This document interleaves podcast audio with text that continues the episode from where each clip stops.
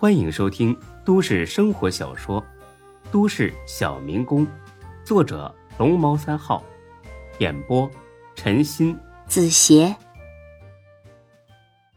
第四百四十二集。孙志很有性格，但并不是一个喜欢乱发脾气的人，更不是一个小气的人。他之所以骂许大茂，是因为这小子确实太过分了。当初他是奔着才哥来的，孙志呢，本不想收他，但碍于才哥的面子，又不好拒绝，只能勉强收下了。但是这小子一点数也没有，明明是个打工的。却整天整天的迟到早退，简直跟是养了个大爷似的。更有甚者，这小子很喜欢打着往店里拉顾客的名义请人吃饭。这几个月下来，得有了七八次，店里是一分钱没挣，还倒贴进去许多。孙志呢，早就想敲打敲打他，这次可算是逮住机会了。才哥，给他打电话。问问这小子去哪里了？才哥面露难色，怎么说许大茂也是他的朋友。哎呀，别生气，别生气了，我给他垫上，算我的啊，别跟他一般见识。你给他垫几回了？哎，这好几回了。孙珊珊这一个祖宗还不够，你还打算再给我养一个呀？说句难听的，孙珊珊好歹是我亲表妹，叫我老娘一声大姑。我忍忍也就过去了，许大茂呢？他算个屁啊！你俩也不过是普通朋友而已，我凭什么受他的气？见孙志发了些火，才哥胆怯了。哎，行行行，你别生气了，我这就给他打。电话打过去，没人接，继续打，打通为止。今天非得好好教训教训这小子不可。才哥只得是硬着头皮继续打。打了五六遍，终于通了。开着免提，那边是震耳欲聋，一听就是唱歌。哎，什么事啊，刘永才？才哥呢，也气不打一处来。刘永才是你叫的？老子是刘店长，在哪儿呢？你赶紧回来，孙总找你。哎呀，我忙着呢，陪客人呢。不是你说咱们得培养回头客吗？我这就是按照你说的做的呀，够意思吧？废话少说，赶紧回来！别闹了，你开啥玩笑啊？玩的正高兴呢，挂了啊！忙着呢，有事明天再说。听这意思，下午和晚上都不打算过来了。这班上的也太放肆了。孙志一把夺过电话，大吼一句：“二十分钟回不来，你他妈给老子马上滚！”二十分钟过去了，没见人；三十分钟过去了，还是没见人。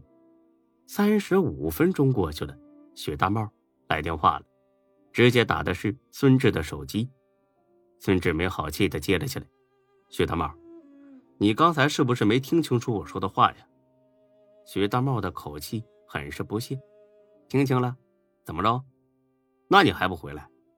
现在都过了半个小时了，你是不是不想干了？”“嘿嘿嘿，不好意思，老子还真就不打算干了。”孙志愣了一下，妈的，虽然很生气，但真是无可奈何了。人家辞职了，不干了，你能咋地？哼，不干正好，老子巴不得你辞职。呀呀呀呀呀，孙大老板，话别说的太绝对了，做人留一线，日后好相见，不然哪天呢再转过头求我，那就尴尬了。孙志心里边咯噔一下。他虽然不怎么了解许大茂，但也看得出这人呢比较阴险。他竟敢主动辞职，还威胁自己，那肯定是抓住了什么把柄。最近这段时间本来就不走运，可不能再出事儿了。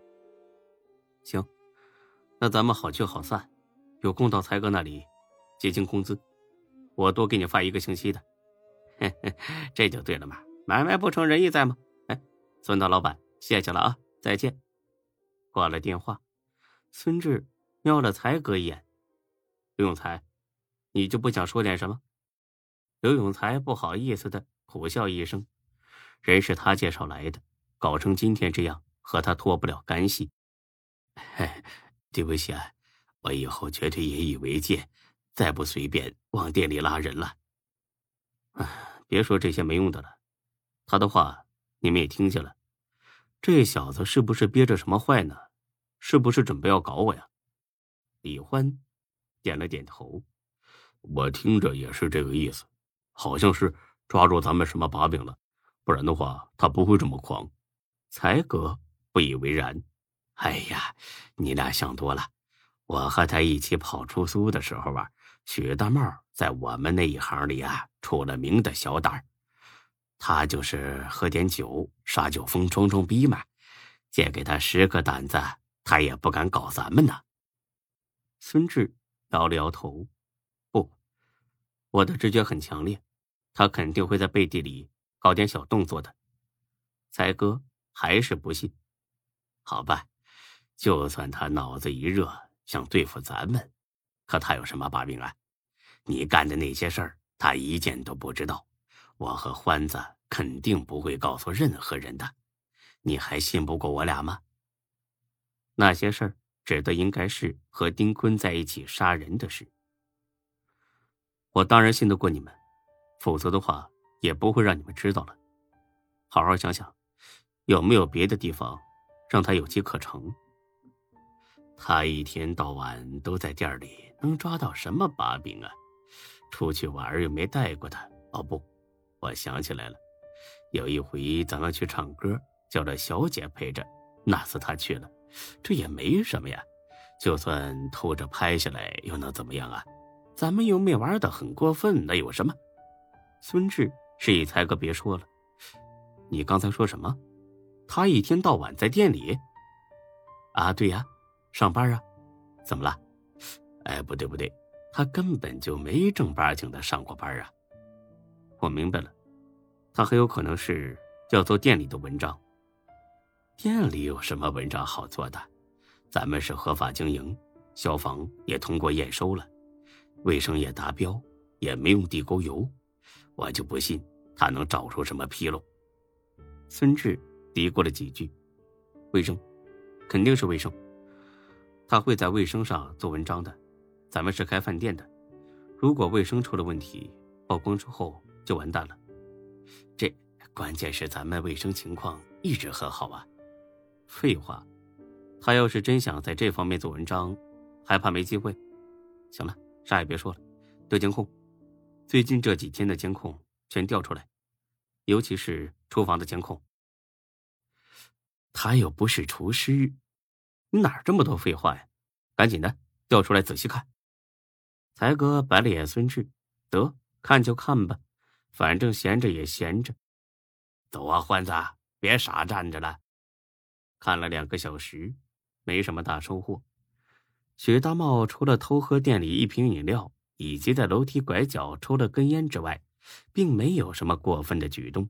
才哥不想看了，有这功夫。还不如想想如何招揽生意呢，欢子，你自己看吧。我去想想搞个什么活动，吸引点顾客来。再这么下去，很快就得关门大吉了。李欢倒是很上心。哦，行。哎，志哥跑哪里去了？一眨眼的功夫，怎么不见人了？哎呀，不见了更好，清静。好好看啊，别落下。哦，我知道。孙志。没去别的地方，回家了。因为夏兰打来电话，说他爷俩回家了。一进客厅，夏兰就递过一份合同来，看看这是什么。孙志接过来一瞧，傻眼了。购房合同，你们俩不会是买房子去了吧？对啊。好家伙，不到几个小时的功夫，跑出去买了套房子，比买白菜还随便。难道自己未来老丈人？是个隐形富豪，百八十万对他来说就是毛毛雨。对，肯定就是这样。看来马上要迎娶白富美，走上人生巅峰了。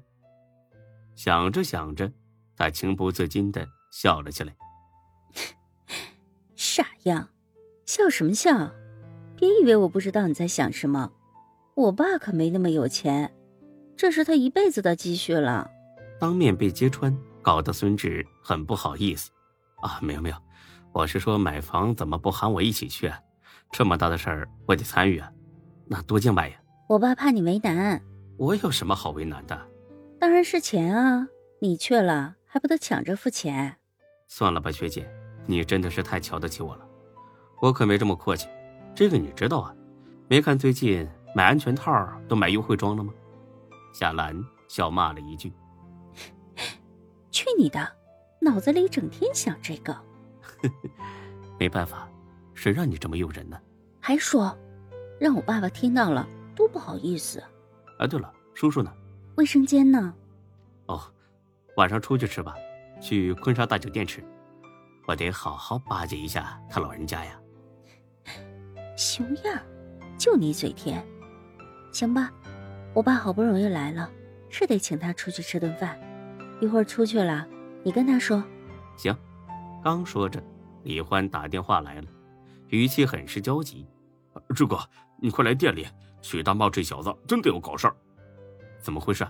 哎呀，一句两句说不清楚，你来了自己看吧。行，那学姐，我去店里一趟啊，晚上来接你们。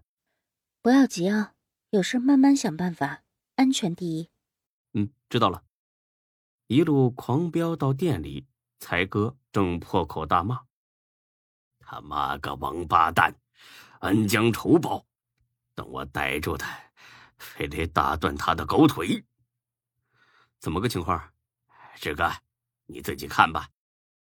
孙志凑到监控前一看，只见许大茂在厨房灶台上往锅里撒尿呢，一边尿一边拿手机自拍，嘴里还嚷嚷着：“夏至火锅店的浓汤锅底就是这么炼成的。”孙志那叫一个暴跳如雷。这小子百分之百是想录视频威胁自己。这视频要是传了出去，别说夏至店，就连那两家店也会受到牵连。到时候破产都是小事，估计会让老顾客把店给砸了，令人发指，丧心病狂。刘三，这就是你说的小胆儿？他妈的，这狗日的简直胆大包天！马上他来，老子非他妈宰了他不可！才哥也快气炸了，但他真不敢让许大茂来。他了解孙志的脾气，要是这会儿来了，孙志真能打死许大茂。